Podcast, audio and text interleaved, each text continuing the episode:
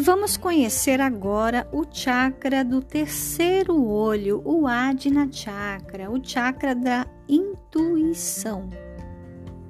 O assento da intuição e da visão espiritual direta é o chakra do terceiro olho, o Adina. É aqui que nós visualizamos as coisas através do nosso terceiro olho com conhecimento intuitivo. A abertura do terceiro olho corresponde ao despertar espiritual. É isso que significa. Não é que a gente vai ter um terceiro olho ali no meio da testa, mas sim que vamos despertar para a nossa espiritualidade. É também o chakra do perdão e da compaixão. O chakra do terceiro olho também é chamado de chakra frontal e ele transcende ao tempo e também ao espaço. Está localizado no centro da testa, acima da base do nariz. O dom desse chakra é ver tanto os mundos internos quanto os mundos externos. E a sua energia é, deixa, de, deixa a gente fazer e experimentar um pensamento mais claro, é, como, por exemplo, os dons de contemplação espiritual, os dons da autorreflexão e da autoconexão. Através desse dom de ver as coisas com mais intuição, podemos internalizar nosso mundo exterior e, com a linguagem simbólica dessa comunicação própria, podemos exteriorizar nosso mundo interior.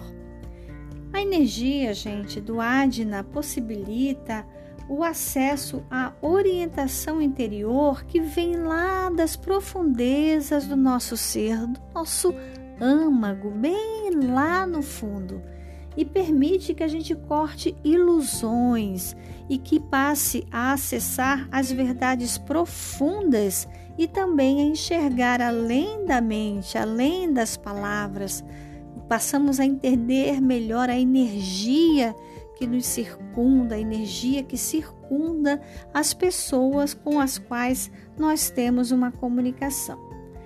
Portanto, a jornada do terceiro olho, né, podemos assim dizer, é ver tudo tal como é, na, na essência, na, na verdadeira realidade, né?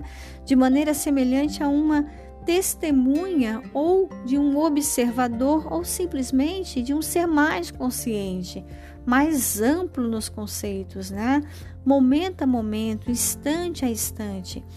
É, isto significa é, examinar ideias autolimitantes e, a partir desse, desse exame, né, desenvolver a sabedoria que vem de uma perspectiva que transcende a dualidade que é tão comum no nosso meio, né? A gente está sempre na dualidade do que é bom, do que é ruim, do que é claro, do que é escuro, do que é doce, do que é azedo. Então, isso vai ser superado a partir dessa compreensão, dessa intuição, dessa energia interna que nós temos, né?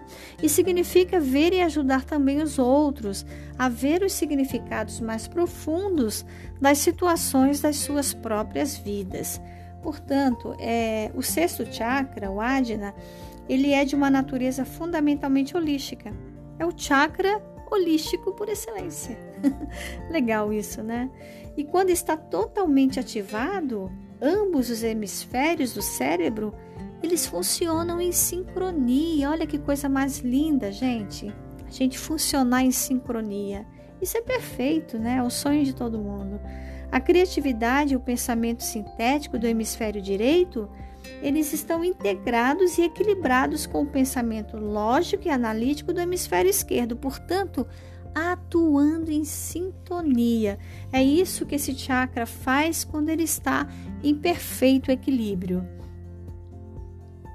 Bom, como características é, energéticas excessivas, o Adna apresenta alucinações, delírios, obsessões, pesadelos, memórias intrusivas e dificuldade de concentração.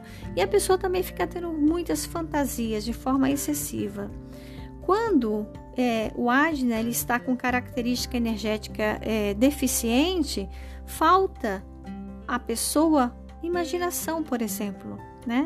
Dificuldade de visualização, de mentalização, é, gera insensibilidade, ceticismo excessivo e negação e incapacidade de ver alternativas. A pessoa fica tolhada na sua criatividade, estagnada, né?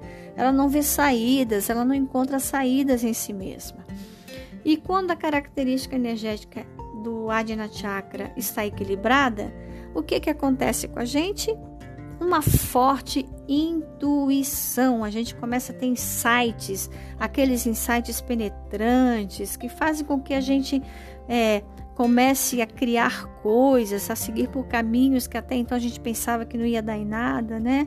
A gente fica com uma imaginação criativa muito grande, boa memória, bons sonhos, capacidade de visualização e compreensão orientadora para a nossa vida. Então, nada melhor do que a gente dar ouvidos à nossa intuição.